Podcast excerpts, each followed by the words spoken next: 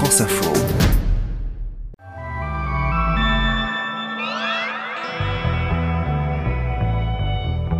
Vendredi 6 mai. Aujourd'hui, j'imagine une séance de psy au PS. L'accord signé autour de la France insoumise pour les législatives met au grand jour la crise existentielle que les socialistes tentaient, jusqu'ici, de garder sous le tapis. Mais je me pose une question justement sur cette union. Au-delà du symbole politique, qu'est-ce qu'elle peut concrètement donner comme résultat pour la gauche aux législatives, sachant que ces élections ne marchent pas comme la présidentielle? La gauche pourrait se qualifier dans 471 circonscriptions sur 577 maintenant qu'elle est unie. C'était 261 circonscriptions si elle ne s'était pas unie. Et puis on ira tous à l'opéra dans cet épisode. L'opération tient sa 15e édition ce week-end, avec toujours le même objectif, dépoussiérer cette musique chantée. C'est pour vous, c'est pour chacun. On peut tous en tant que spectateur euh, ou auditeur ou en tant que participant, euh, s'épanouir dans la musique. Bienvenue, je suis Marina Capitaine et c'est parti pour le quart d'heure. C'est quoi votre série en ce moment? Moi, je suis à fond dans la saison 2 de En thérapie. Et c'est peut-être pour ça que quand j'observe les socialistes en ce moment, je me dis que je verrais bien le PS sur un divan. Asseyez-vous bien. Alors de quoi voulez-vous parler? C'est la fin du Parti Socialiste tel qu'il a existé jusqu'ici, c'est la fin aussi d'une idée socialiste. Ah, vous êtes là pour qu'on fasse le compte des dégâts? Discuter c'est nécessaire, disparaître c'est impossible. Quels dégâts en particulier? Jamais dans l'histoire de la gauche, on a eu euh, ce type euh, de comportement. Avez-vous remarqué que vous parlez désormais de votre liste? Qui porte la responsabilité? Qui aujourd'hui a sur le dos la responsabilité de l'échec de la gauche? Mais vous savez qu'il n'y a pas de jugement ici. Vous pouvez penser, dire ce que vous voulez, y compris ce qui vous paraît inavouable. Ceci serait une telle injure. Qu'est-ce que vous voulez dire exactement? Ça veut dire la fin du Parti Socialiste, tout simplement. Je me demande ce que signifie ce passage tout à fait étonnant du jeu au nous. Jean-Luc Mélenchon, il est fidèle à sa tactique, c'est là où il est, c'est là que ça se passe. À quoi vous pensez? Qu'est-ce que je ressens? Oh, je m'étais euh, tout à fait préparé, je le savais. Docteur, est-ce qu'il est bon ou mauvais pour moi, cet accord? Est-ce que je m'égare en m'alliant avec la France insoumise? Est-ce que je me renie ou au contraire, est-ce que je reviens à mes racines en retrouvant cette radicalité que j'avais, c'est vrai, moi aussi, dans ma jeunesse? Ah, combien je vous dois Rien pour aujourd'hui. On verra ça la semaine prochaine. C'est douloureux, une analyse, mais en ouvrant la boîte de Pandore, il paraît qu'on fait le ménage dans sa tête, ou plutôt en l'occurrence dans son parti, comme l'analyse le politologue Rémi Lefebvre. Olivier Faure se sert aussi de cet accord pour purger un nombre de, euh, de divergences internes et notamment ces divergences euh, larvées et euh, ces derniers mois carrément explicites avec l'aile de droite de son parti représentée par euh, les Hollandais. Et donc euh, voilà c'est une forme de clarification euh, pour le PS c'est pas simplement un accord électoral c'est pour le PS le moyen de redonner une image de parti de gauche euh, qui a été un peu euh, flétrie et abîmée par le mandat de, de François Hollande. Il y a aussi eu toute une jeune génération, ça c'est très frappant, une jeune génération de cadres, euh, d'élus, de, de militants euh, qui sont toujours au Parti socialiste et qui veulent tourner la page en fait de, de ce mandat qui a quand même été assez délétère pour l'image euh, du Parti socialiste. Donc c'est un changement générationnel. Le Parti socialiste aura peut-être un groupe, sans doute un groupe parlementaire. Il pourra assez vite s'émanciper et faire entendre une voix euh, spécifique euh, au sein de l'Assemblée nationale. Et c'est bien là l'objectif pour les socialistes satisfaits de cet accord. Exister dans la prochaine Assemblée. Mais justement, si cette alliance est un événement politique, que peut-elle donner concrètement dans les urnes le mois prochain? C'est la question que s'est posée Théo Huard, journaliste à France Info. Salut Théo Salut Marina Alors Théo, je le révèle aux auditeurs du quart d'heure, tu ne m'en voudras pas, mais tu as une petite marotte journalistique, toi. C'est la data. Alors là, tu t'es amusé à créer une projection pour les législatives en tenant compte de cette nouvelle union de la gauche. Est-ce que déjà, en quelques mots, tu peux euh, nous expliquer comment tu as procédé? En fait, j'ai récupéré les résultats de la présidentielle dans les circonscriptions législatives. Et dans chacune de ces circonscriptions, j'ai commencé par additionner les résultats des différents candidats de gauche à cette présidentielle. Ils sont quatre à s'être réunis dans cette nouvelle alliance. Et ensuite, j'ai appliqué à ces résultats l'abstention des dernières législatives, celle de 2017, encore une fois, circonscription par circonscription, pour avoir un résultat plus fin qu'avec le taux national. Rappelle-toi, il était à l'époque de plus de 50%. et, pourquoi tu as pris en compte l'abstention dans ta simulation? En fait, c'est à cause des règles des législatives. Il faut recueillir les voix d'au moins 12,5% des inscrits pour se qualifier au second tour. Et j'insiste bien, ce sont les 12,5% des inscrits, Marina, et pas des votants. C'est la différence avec la présidentielle. Pour te donner un exemple, si un candidat fait 20% des voix exprimées dans une circonscription, mais que l'abstention est à 50%, comme en 2017, en réalité, il ne fait que 10% des inscrits et il n'est donc pas qualifié. Attention, précision très importante et à garder en tête, si aucun candidat ne réunit les conditions ou s'il y en a seulement un, alors ce sont les deux candidats arrivés en tête qui sont qualifiés. Et ça donne une carte euh, circonscription par circonscription euh, qu'on peut consulter sur franceinfo.fr. Euh, mais globalement déjà, ce qui se dégage de ton estimation, Théo, c'est que cette alliance des gauches s'en tire très bien.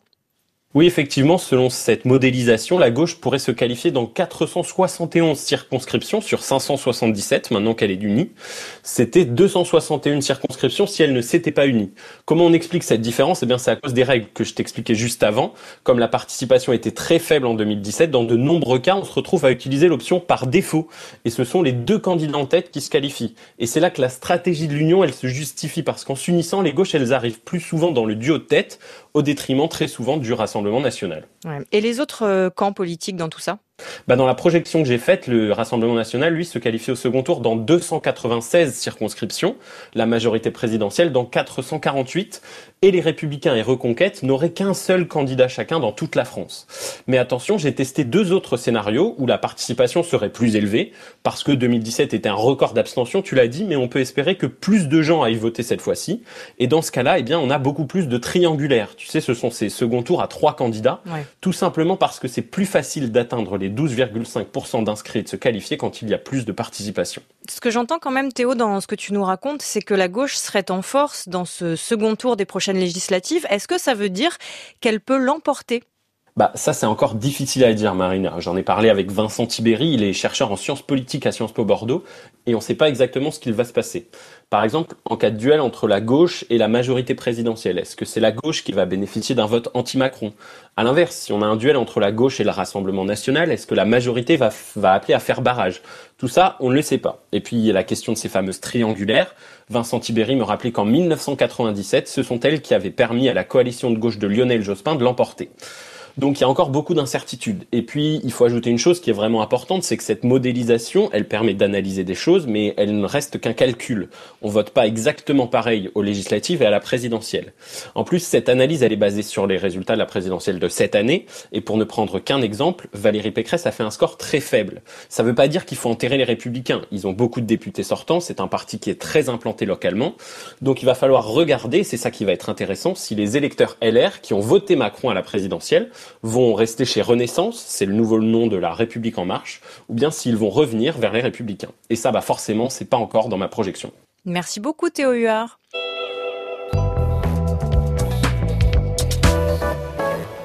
Bon, on est vendredi. Moi je dis, pour se mettre en jambe pour le week-end, rien de tel qu'un bon blind test. Vous êtes chaud? Attention, c'est parti.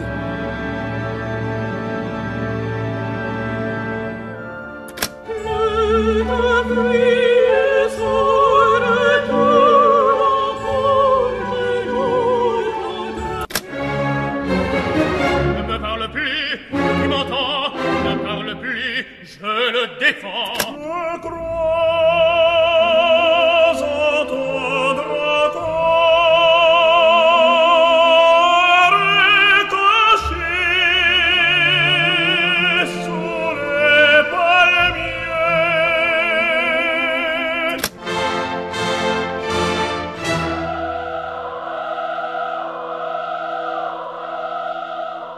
Ah, on fait moins les malins quand c'est pas du Stromae, hein. Je vous entends d'ici, vous vous dites la même chose que moi, en fait, hein.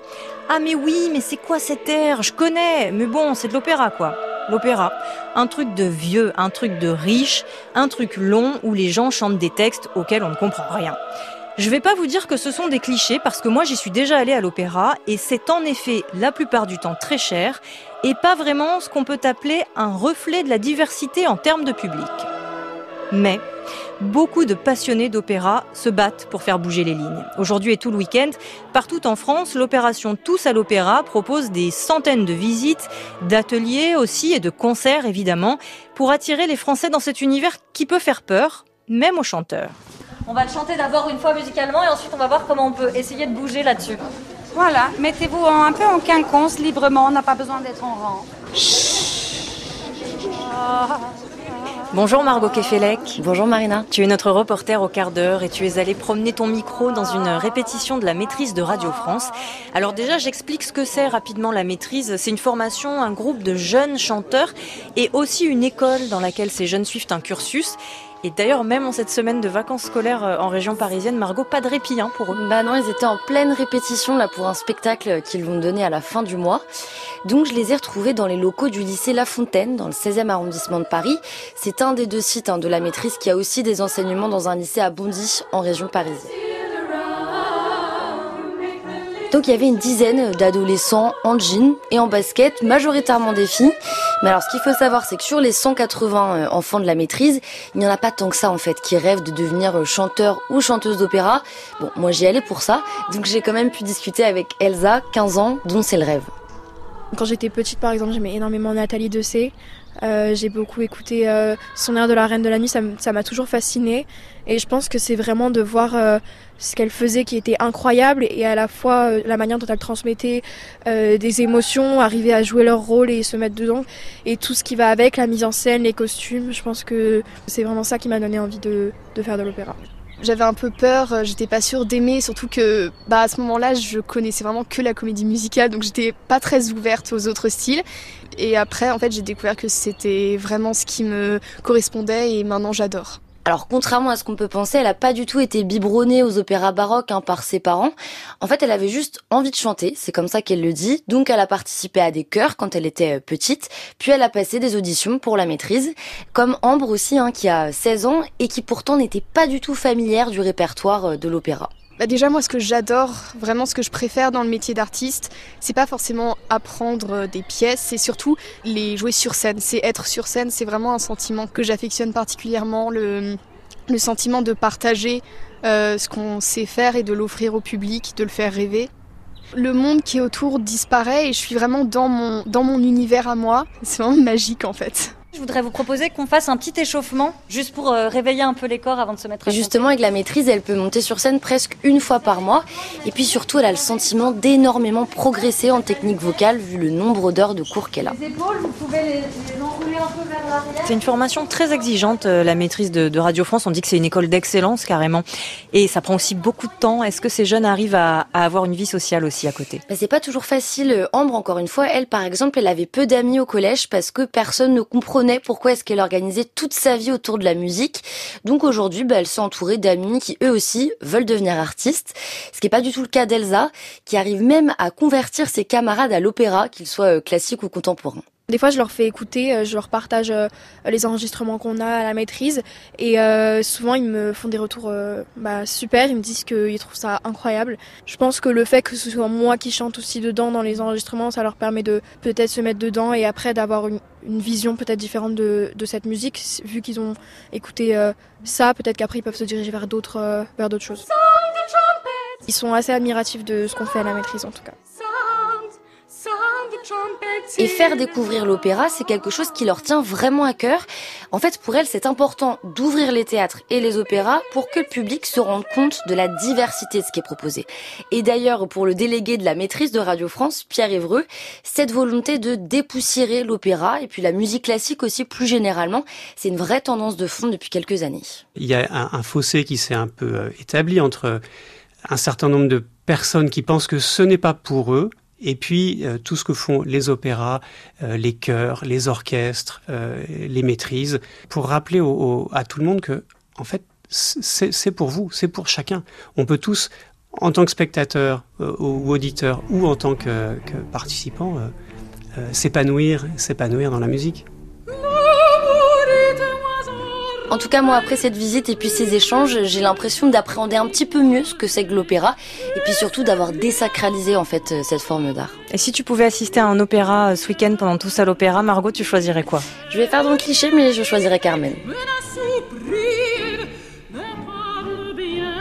Carmen, sans doute l'opéra le plus connu au monde, qui raconte une histoire de féminicide. D'ailleurs, preuve que l'opéra n'est pas enfermé dans un bocal de formol, plusieurs metteurs en scène ont déjà présenté une version réécrite, à la fin de laquelle la gitane ne meurt pas. Quant à Stromae, que je mentionnais tout à l'heure, il en a repris l'un des airs les plus célèbres pour une chanson qui dénonce l'addiction aux réseaux sociaux. L'amour est comme l'oiseau de Twitter. On est bleu de lui seulement pour 48 heures. D'abord on s'affilie, ensuite on se follow. On en devient fêlé et on finit solo. Regarde à toi et à tous ceux. Allez, moi je vous souhaite un week-end lyrique, baroque, pourquoi pas, mais sans vaudeville. Lundi, vous retrouverez le quart d'heure avec sa soprano. Je parle de Céline Aslo, bien sûr. À bientôt. Regarde à toi,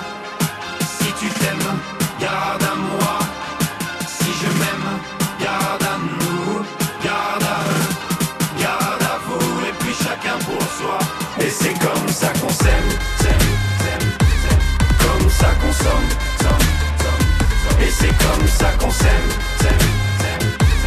comme ça qu'on somme, et c'est comme ça qu'on s'aime, s'aime, s'aime, s'aime, comme ça qu'on somme, somme, somme, et c'est comme ça qu'on s'aime, s'aime, s'aime, s'aime, comme ça qu'on somme, somme, somme, somme, somme, somme.